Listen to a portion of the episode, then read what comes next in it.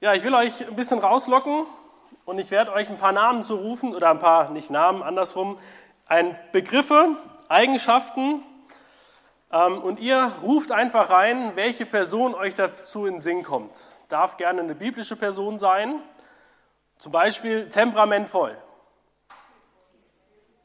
Petrus, da sind wir uns recht einig, ne? der ist sehr temperamentvoll. Glauben,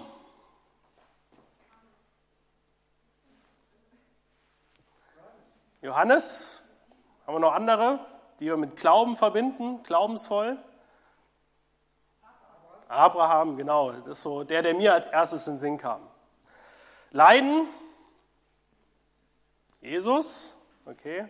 Haben wir noch jemanden, der berühmt ist für Leiden oder bekannt ist für Leiden? Hiob, genau. Ähm, Zweifel, Thomas, ja, da sind wir recht einhellig. Wenn wir Zweifel hören in Verbindung mit der Bibel oder gerade in Verbindung mit Ostern, dann denken wir meistens direkt an Thomas, der Zweifler, der erst geglaubt hat, nachdem er die, die Hände berührt hat des Herrn Jesus und er erst geglaubt hat, als er die Seite, äh, oder die Seite berühren durfte vom Herrn Jesus, erst dann hat er geglaubt, dass die Auferstehung Wirklichkeit ist. Ein Stück weit tun wir dem Thomas Unrecht. Ja, Thomas hat gezweifelt, gar keine Frage. Aber wenn man das so hört, Thomas der Zweifler, denkt man, das wäre der Einzige gewesen, der an Ostern Zweifeln gehabt hätte. Denn eigentlich haben ja alle Jünger gezweifelt. Alle haben ihre Probleme damit gehabt, das zu glauben, dass Jesus lebt. Und der Udo hat uns eben in der Textlesung diesen Text vorgelesen aus Markus, 6, äh, doch Markus 16, 1 bis 14. Und er wird uns das hier erzählt. Zuerst kommt Maria Magdalena und die anderen Frauen. Die sind Zeugen der Auferstehung geworden und mit dieser Botschaft gehen sie zu den Jüngern, erzählen das und die Jünger denken, die Frauen mal wieder. Ja, die sind ja eh so ein bisschen emotionaler, die sind ja völlig durch den Wind, durch die ganzen Ereignisse, durch die Trauer. Das ist ja nur ein Märchen, was die uns erzählen. Haben nicht geglaubt, alle Jünger. Und dann erscheint Jesus den Emmaus-Jüngern. Auch die werden Zeuge der Auferstehung, dass Jesus lebt. Auch die gehen zurück ähm, und erzählen den anderen Jüngern davon. Und wie reagieren die? Mit Unglauben, mit Zweifel. Erst als Jesus selber in ihre Mitte tritt, erst als der Auferstandene zu ihnen kommt, fangen sie an, an die Auferstehung zu glauben. Weil Jesus ihren Zweifel ausräumt. Ich finde das immer wieder schön zu sehen in der Bibel, wie Jesus mit Zweifel umgeht. Wenn wirklich ernst gemeinte, suchende Zweifel da sind, dann lässt Jesus uns und auch die Jünger in der Bibel oder andere Personen in der Bibel nicht mit diesen Zweifeln alleine, sondern er hilft, diese Zweifel zu überwinden. Und deshalb, wenn du vielleicht auch gerade Zweifel hast an die Auferstehung oder daran, dass Jesus dich wirklich durchtragen kann, dass er dich wirklich versorgen kann. Geh mit diesen Zweifeln immer offen zu Jesus. Er möchte dir helfen, die zu überwinden. Und das Thema dieser Predigt heute an diesem Ostersonntag heißt, Jesus räumt allen Zweifel aus. Jesus räumt alle Zweifel aus. Der Predigtext, mit dem wir uns beschäftigen wollen, der kommt aus dem Lukas-Evangelium. Und zwar Lukas 24, ihr könnt das schon mal aufschlagen. Lukas 24.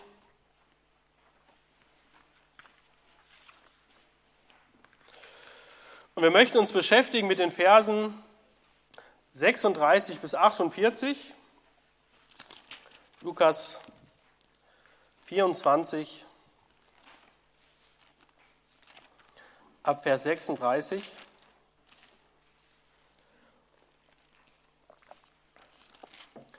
Und die Szene, in die wir hier mit hineingenommen werden, die spielt ähm, ja, am Abend des Auferstehungstages. Die Jünger äh, sind versammelt und Jesus tritt in diesen Kreis der Jünger hinein. Und wir lesen mal die ersten Verse. Lukas 24, die Verse 36 und 38 oder bis 38. Während sie aber davon redeten, trat Jesus selbst in ihre Mitte und spricht zu ihnen. Friede mit euch. Aber bestürzt und voll Furcht meinten sie einen Geist zu sehen. Und er sprach zu ihnen, was seid ihr so erschrocken und warum steigen Zweifel auf in eurem Herzen? Vor Gericht, bei einer Gerichtsverhandlung, da braucht man ja tragfähige Beweise, stichfeste Beweise, die entweder den Täter überführen sollen von seiner Schuld und ganz klar beweisen sollen, der war's, oder wenn jemand unschuldig ist, soll eben durch Beweise die Unschuld bewiesen werden. Da sind Beweise ganz wichtig, dass sie wirklich handfest sind und tragfähig. In diesem Text geht es nicht um eine Gerichtsverhandlung. Hier wird kein Verbrechen oder kein Mord aufgeklärt, sondern es geht darum, die Auferstehung zu beweisen. Und der Jesus liefert auch Beweise seinen Jüngern, damit sie glauben können und nicht mehr zweifeln müssen. Und diese Beweise, die möchten wir heute Morgen durchgehen. Drei Beweise liefert uns der Jesus. Und ich habe sie euch mal bildlich mitgebracht. Die Beweise, der Jesus uns liefert. Und Beweisstück 1 Beweisstück 1. Diese Beweisstücke trägt der Jesus selbst in seinem Körper.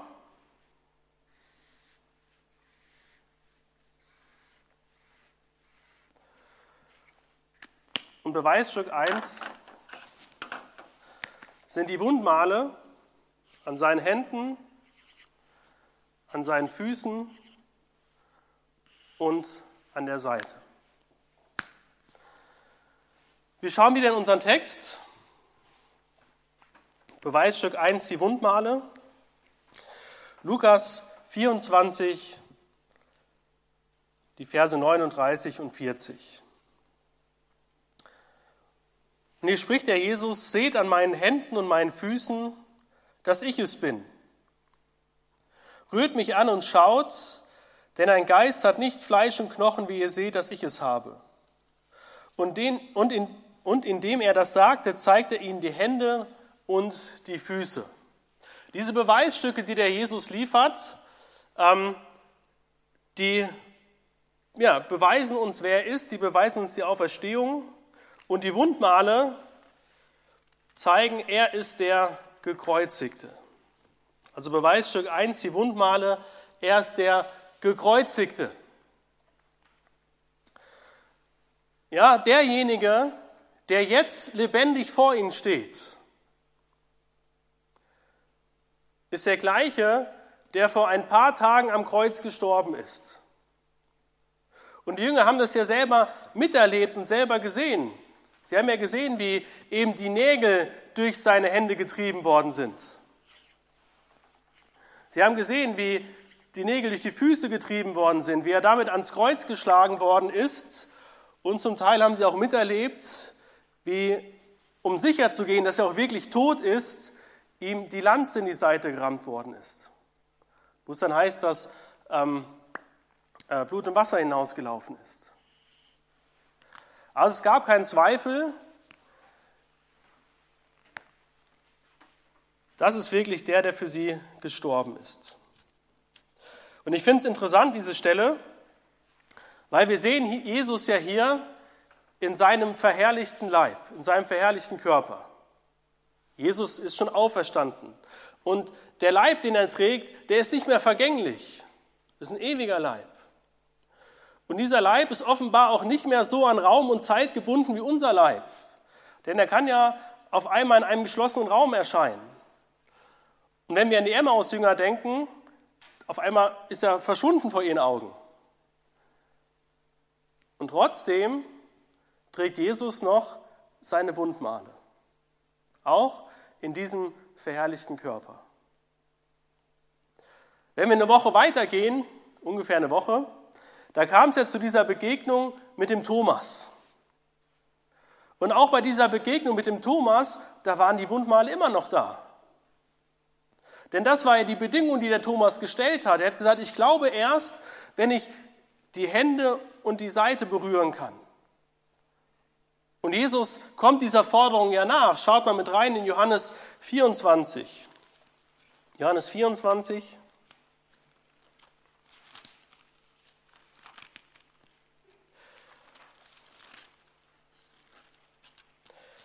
Johannes 24, Vers 27. Oh, Entschuldigung. Dann nehmen wir Johannes 20, Vers 27. Dann stimmt's. Johannes 20, Vers 27. Und da heißt er, dann spricht er zu Thomas, also Jesus spricht zu Thomas, reiche deinen Finger her und sieh meine Hände und reich deine Hand her und lege sie in meine Seite und sei nicht gläubig, äh, sei nicht ungläubig, sondern gläubig. Also auch hier waren diese Wundmale immer noch da. Wenn wir in das letzte Buch der Bibel schauen, in das Buch der Offenbarung, da wird uns in den Kapiteln 4 und 5 so ein Einblick gegeben in den Thronsaal Gottes. Und da haben wir eine ganz beeindruckende Szene, wo wir viel Herrlichkeit und Pracht sehen und auch hier wird uns Jesus beschrieben. Und auch da finde ich interessant, wie Jesus beschrieben wird. Wir schauen mal rein, Offenbarung 5, Vers 6. Offenbarung 5, Vers 6.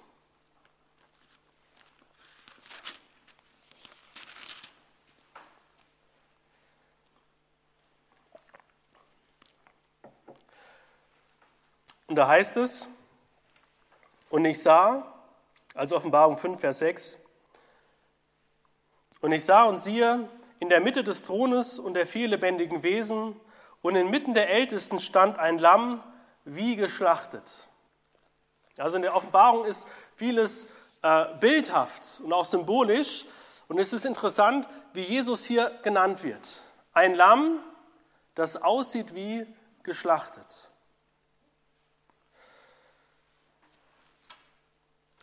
Manche Narben, die man an sich trägt, erzählen eine Geschichte. Also ich habe zum Beispiel am Knie eine Narbe. Das ist ein Andenken aus dem Urlaub im Schwarzwald. Das habe ich mir da mitgenommen. Bin ich Fahrrad gefahren und habe einen Salto geschlagen über den Lenker, bin voll mit dem Knie aufgedonnert, Platzwund und das musste dann genäht werden. Also immer wenn ich an mein Knie schaue, denke ich, aha, da war mal was im Schwarzwald. In meiner Hand da ist eine ja, fast kreisrunde Narbe zu sehen. Die kommt von einem Stromunfall. Da habe ich als Kind mal ein Kabel reingepackt, auf dem Strom war, und das Kabel hat sich schön reingebrannt ähm, in die Hand rein. Und ich glaube, jeder von euch oder die meisten, jeder, oder, also die meisten könnten wahrscheinlich jetzt irgendeine Geschichte dazu beisteuern von irgendeiner Narbe, die ihr tragt, wo ihr sagt, die kommt daher. Da ist immer eine Geschichte mit verbunden. Und diese Wundmale, diese Narben, die der Jesus trägt, die erzählen auch eine Geschichte. Die erzählen die Geschichte von dem Gott, der Mensch geworden ist und der sogar bereit war, für die Menschen am Kreuz zu sterben. Wir zu Hause haben ein schönes Kinderbuch. Das Kinderbuch heißt, weißt du eigentlich, wie lieb ich dich habe? Und das geht, oder dann geht es um einen großen und einen kleinen Hasen. Und der kleine Hase, möchte seinem Papa, dem großen Hasen, zeigen, wie lieb er ihn hat. Und zuerst heißt es dann, ich habe dich so lieb, wie hoch ich reichen kann. Und dann so hoch, wie ich springen kann. Und dann geht das so weiter. Irgendwann sind sie dabei, so weit wie der Baum da hinten am Ende unserer Wiese. Und am Ende des Buchs heißt es, wir haben uns so lieb bis zum Mond und wieder zurück. Und ich glaube, die letzten Worte sind, das ist wirklich weit. Wie weit geht die Liebe Jesu? Wie sehr hat uns Jesus lieb? Seine Liebe geht bis zum Kreuz an Golgatha. Ja, die Liebe Jesu geht bis in den Tod hinein und wieder zurück. So weit geht die Liebe Jesu mit uns. Und diese Male, dass Jesus sie immer noch trägt, sind eben dieser ultimative Beweis für dieses Sterben am Kreuz von Golgatha. Und die Bibel sagt, dass niemand größere Liebe hat als derjenige, der für seine Freunde stirbt. Und Jesus ist für uns gestorben, als wir noch Feinde waren. Und ist das nicht eine herrliche Botschaft, dass diesen Beweis den der Jesus erbracht hat vom Kreuz von Golgatha. Diesen Beweis dieser unendlichen Liebe, die Wundmale trägt er bis heute. Das Zeichen dafür, wie sehr er dich und mich geliebt hat und wie sehr er uns immer noch liebt. Das war Beweisstück Nummer eins. Seine Wundmale, er ist der Gekreuzigte. Aber der Jesus liefert noch weitere Beweise, um alle Zweifel Jünger auszuräumen. Und deshalb kommen wir zu Beweisstück 2. Beweisstück 2.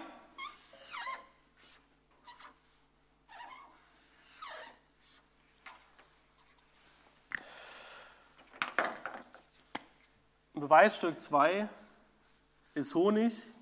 Honig.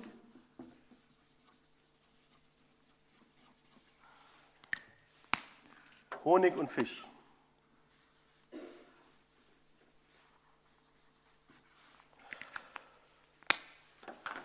Beweisstück Nummer zwei, Honig und Fisch. Und diese Beweisstücke zeigen, er ist der leibhaftig Auferstandene. Beweisstück 2. Fisch und Honig, er ist der leibhaftig Auferstandene. Und wir lesen weiter in unserem Text hier im Lukas-Evangelium, Lukas 21, äh, Lukas 24, ich habe es heute irgendwie nicht mit den Zahlen. Lukas 24, die Verse 41 bis 43. Da sie, aber noch nicht, da sie aber noch nicht glaubten vor Freude und sich verwunderten, sprach er zu ihnen, habt ihr etwas zu essen hier? Da reichten sie einem Stück gebratenen Fisch und etwas Wabenhonig, und er nahm es und aß vor ihnen. Ich weiß ja nicht, was ihr so gerne zum Abendessen esst. Also gebratener Fisch und Honig klingt für mich nach einer sehr interessanten Kombination.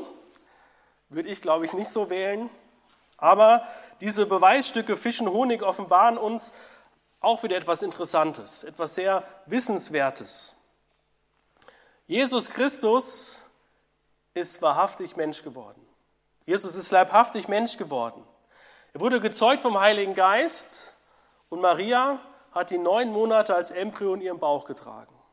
Jesus wurde geboren wie jeder Mensch und er ist aufgewachsen wie jeder Mensch.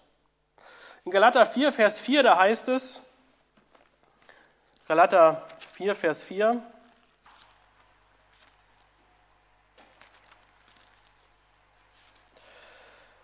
Als aber die Zeit erfüllt war, sandte Gott seinen Sohn, geboren von einer Frau und unter das Gesetz getan.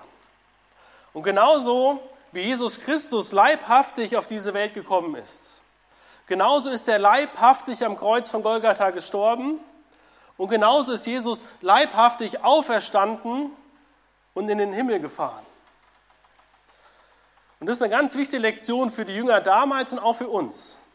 Jesus ist nicht als Geist auferstanden. Jesus ist auch nicht als Idee aufgestanden. Oder Jesus ist auch nicht symbolisch in unserem Herzen auferstanden, sondern Jesus ist leibhaftig auferstanden. Jesus trägt ein Leib. Und auch wenn wir uns das nicht vorstellen können und, uns, und unsere Vorstellungskraft da überfordert ist, aber mit diesem auferstandenen und verherrlichten Leib ist Jesus in die himmlisch-geistliche Realität eingegangen. Er ist in den Himmel aufgefahren und sitzt jetzt zu Rechten des Vaters. Fisch und Honig liefern den Beweis, Jesus lebt und es geht ihm gut. Jesus lebt und es geht ihm gut. Und auch das dürfen wir uns zurufen. Jesus lebt und er sitzt an der Schaltzentrale der Macht. Er sitzt jetzt zu Rechten des Vaters. Und alles läuft nach seinem Plan. Jesus steckt nicht in der Corona-Krise. Jesus hat auch keine Angst vor der Klimakrise, sondern Jesus hat alles in seiner Hand. Und das ist die Botschaft, die wir uns zurufen dürfen als Christen und mit der wir auch nach außen treten müssen. Ja, wir sollten uns mehr Gedanken machen über den Plan Gottes als über irgendwelche Corona-Pläne der Regierung.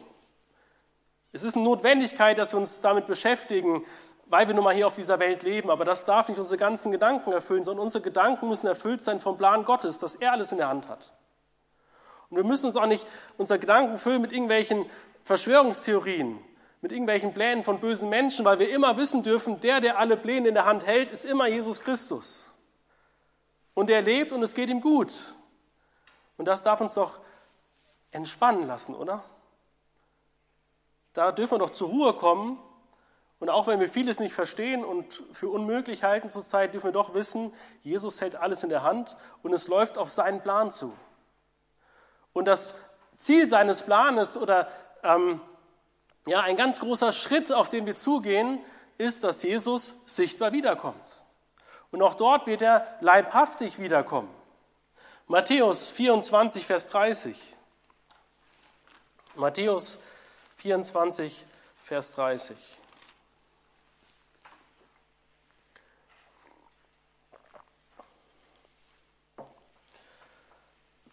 Jesus 24, Vers 30. Und da heißt es, und dann wird das Zeichen des Menschensohnes am Himmel erscheinen. Und dann werden sich alle Geschlechter der Erde an die Brust schlagen. Und sie werden den Sohn des Menschen kommen sehen auf den Wolken des Himmels mit großer Kraft und Herrlichkeit. Ja, der Plan Jesu läuft darin aus, dass seine Herrschaft über die ganze Erde gehen wird. Er wird sichtbar und leibhaftig wiederkommen. Und diese Aussage, Jesus ist Honig und Fisch, klingt erstmal wie ein beiläufiger Satz, aber liefert uns eben einen ganz starken Beweis dafür, der den Zweifel ausräumt. Jesus räumt allen Zweifel aus. Wir haben gesehen, Beweisstück 1, die Wundmale, die zeigen, er ist der Gekreuzigte. Beweisstück Nummer 2, Fisch und Honig, zeigen uns, er ist der leibhaftig Auferstandene. Aber der Jesus liefert noch einen weiteren Beweis für seine Auferstehung. Und der dritte Beweis, das ist die Schrift.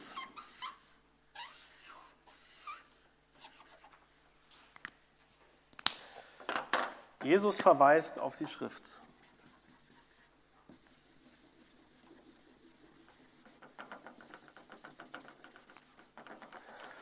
Und Beweisstück 3, die Schrift zeigt uns, Jesus ist der Retter für die ganze Welt. Jesus ist der Retter für die ganze Welt. Wir kommen wieder zurück zu unserem Text, Lukas 24. Lukas 24.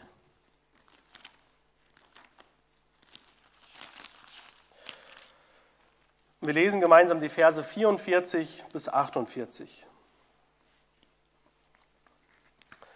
Lukas 24, die Verse 44 bis 48. Er aber sagte ihnen, das sind die Worte, die ich zu euch geredet habe, als ich noch bei euch war dass alles erfüllt werden muss, was im Gesetz Moses und in den Propheten und dem Psalmen von mir geschrieben steht. Da öffnete er ihnen das Verständnis, damit sie die Schriften verstanden. Und er sprach zu ihnen, so steht es geschrieben, und so musste der Christus leiden und am dritten Tag aus den Toten auferstehen. Und in seinem Namen sollen Buße und Vergebung der Sünden verkündigt werden unter allen Völkern, beginnt in Jerusalem. Ihr aber seid Zeugen hiervon. Und ich finde, der Jesus gibt ein ganz starkes Statement ab. Die Beweisstücke, die Wundmale, der Fisch und, der Hon und, äh, Fisch und Honig, das waren sicherlich sehr beeindrucksvolle Beweisstücke.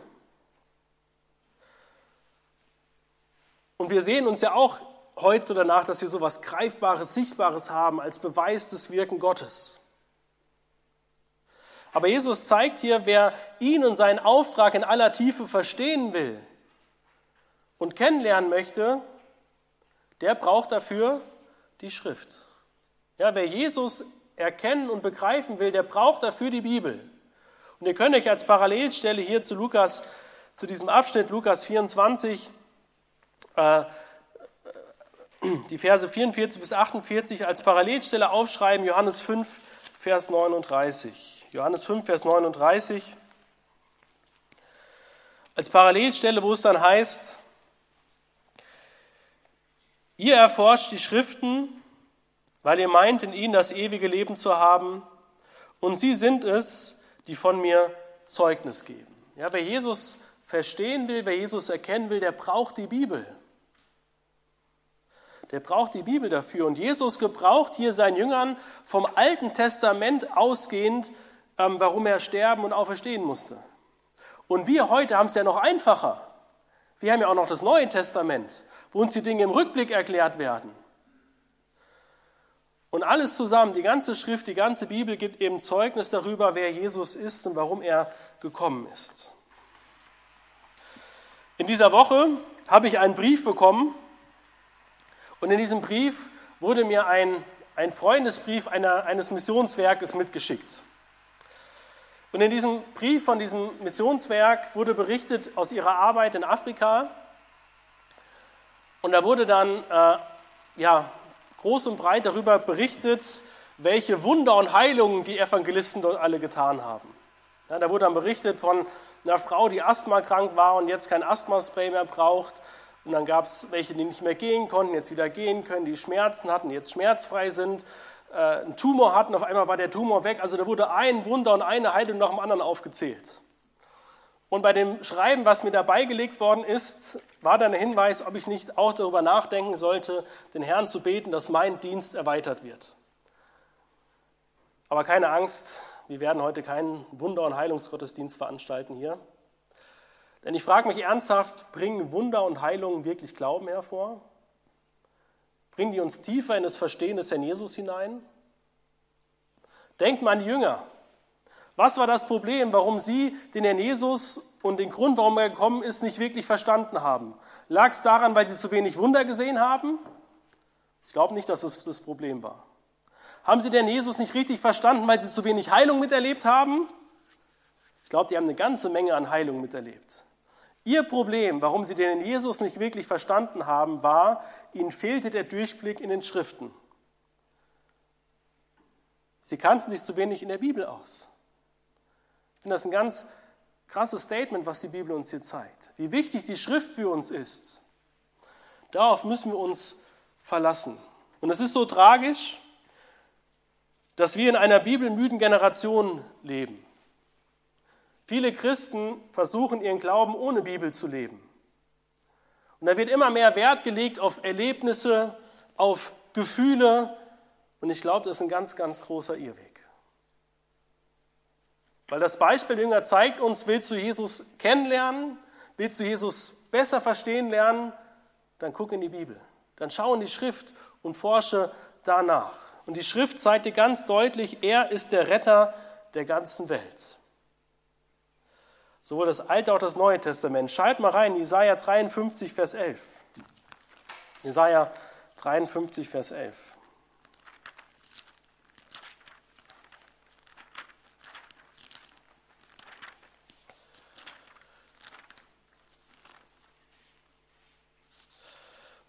Jesaja 53, Vers 11. Und da heißt es, nachdem seine Seele Mühsal erlitten hat, wird er seine Lust sehen und die Fülle haben. Durch seine Erkenntnis wird mein Knecht, der Gerechte, viele gerecht machen und ihre Sünden wird ertragen. Das ist die Botschaft von Ostern. Jesus hat für alle Schuld bezahlt. Jesus hat den Tod besiegt. Der Weg zum Vater ist frei und in diesem Namen Jesus Christus gibt es Heil und Erlösung. Und bisher ging es in dieser Predigt eigentlich nur darum, was Jesus für uns getan hat. Und das ist auch gut und richtig so. Wir müssen Christus zentriert predigen und darauf schauen, was er tut. Aber am Ende unseres Abschnittes, da werden auch wir auf einmal herausgefordert und in die Pflicht genommen. Denn der Jesus sagt, dass wir seine Zeugen sein sollen. Ja, jeder, der Jesus erkannt hat, jeder, der verstanden hat, dass Jesus der Retter ist, der ist jetzt dazu aufgefordert, rauszugehen und sein Zeuge zu sein. In der Apostelgeschichte 1, Vers 8, da heißt es, Apostelgeschichte 1, Vers 8, sondern ihr werdet Kraft empfangen, wenn der Heilige Geist auf euch gekommen ist und ihr werdet meine Zeugen sein in Jerusalem und ganz Judäa und Samaria und bis an das Ende der Erde. Wir haben einen Auftrag und wir haben eine Botschaft. Wir sollen Jesus Christus als den Herrn und Erlöser verkündigen. Ist diese Botschaft vertrauenswürdig? Ist sie tragfähig? Jesus gibt uns drei Beweisstücke, dass seine Auferstehung echt ist. Wir haben gesehen, Beweisstück 1, die Wundmale. Er ist der Gekreuzigte. Er ist der, der all unsere Schuld getragen hat und uns erlöst hat. Beweisstück 2, Honig und Fisch, diese komische Kombination zum Abendessen, beweist uns, er ist der leibhaftig Auferstandene. Jesus lebt. Und Beweisstück Nummer 3, die Schrift zeigt uns, er ist der Retter für die ganze Welt. Und diese drei Beweisstücke, die Wundmale, Honig und Fisch und die Schrift, zeigen uns auch, dass wir uns auf die Worte des Herrn Jesus verlassen können. Denn Jesus hat gesagt, er ist die Auferstehung und das Leben. Und wer an ihn glaubt, der wird leben, auch wenn er stirbt. Und das ist diese wunderbare Osterbotschaft. So wie Jesus auferstanden ist, so werden auch wir einmal auferstehen und ewig leben. Amen.